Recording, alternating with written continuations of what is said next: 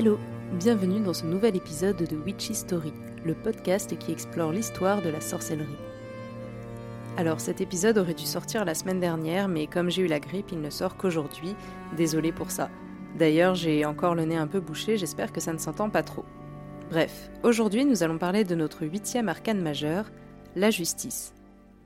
Le mot justice est apparu dans la langue française à la fin du XIe siècle et vient du latin justitia, de la même famille que jus juris, qui veut dire droit, et signifie une juste appréciation et un respect des droits et mérites de chacun.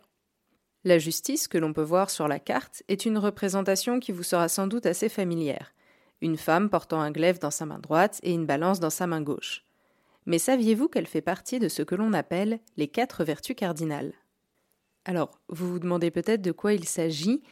Eh bien, ce sont quatre grands principes, quatre grandes vertus qui jouent un rôle déterminant dans l'action humaine dans la tradition morale chrétienne. Ces quatre vertus sont la prudence, la tempérance, la force et la justice.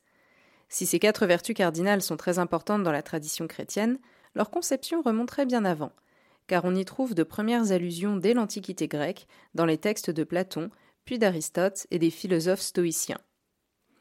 Ce qui est intéressant de noter, c'est que la prudence n'apparaît pas dans le tarot de Marseille.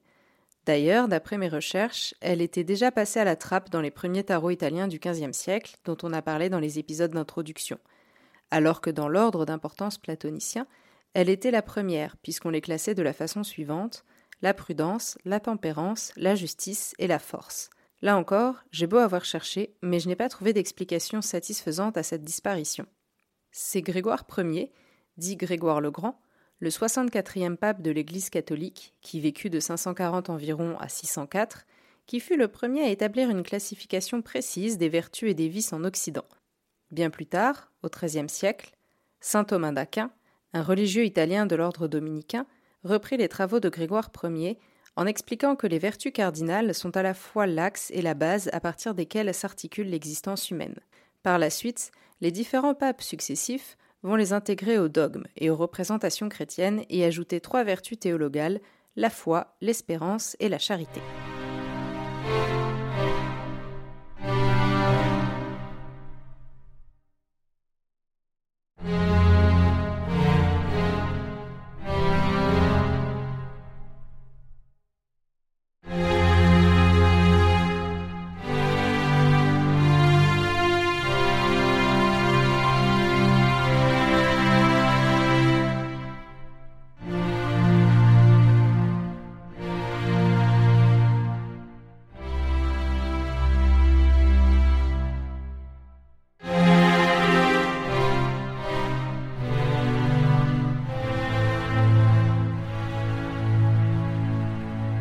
Ces représentations ont connu un très grand succès dans l'art de l'Occident médiéval et de la Renaissance.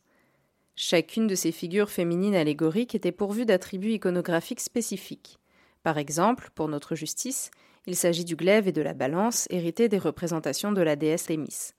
Le glaive représente le pouvoir distributif de la justice et la balance sa mission équilibrante. On en retrouve de nombreux exemples dans l'art roman, par exemple, où elle rappelait aux fidèles quel comportement adopter.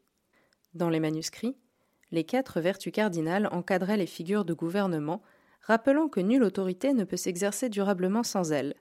Tant qu'à l'architecture, les exemples ne manquent pas. De nombreux porches de cathédrales représentent les vertus aux côtés des vices, symbolisant le combat spirituel entre les deux. Dans ces représentations, la justice s'oppose à la tromperie et à l'usurpation. En France, vous pouvez trouver un très bel exemple de ce type de représentation sur le tombeau de François II de Bretagne, dans la cathédrale de Nantes.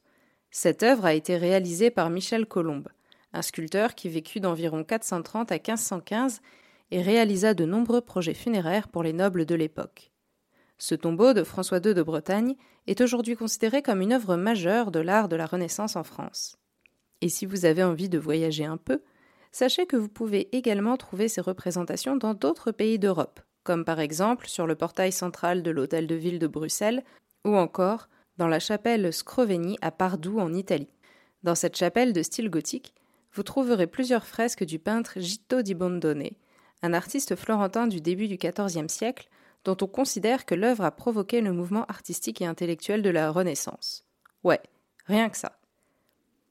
Notre carte de la justice s'inscrit donc dans une longue tradition artistique. Sans grande surprise, son interprétation tarologique est plutôt positive, puisqu'on lui donne bien souvent le sens d'équité, de loi, de vérité et de responsabilité. Voilà, j'espère que cet épisode vous a plu. Si c'est le cas, n'hésitez pas à mettre 5 étoiles au podcast sur Spotify ou Apple Podcast, à vous abonner pour ne pas manquer les prochains épisodes, ou encore à venir discuter avec moi sur Instagram witchhistory.podcast. Ça me fait toujours super plaisir d'échanger avec vous. À bientôt!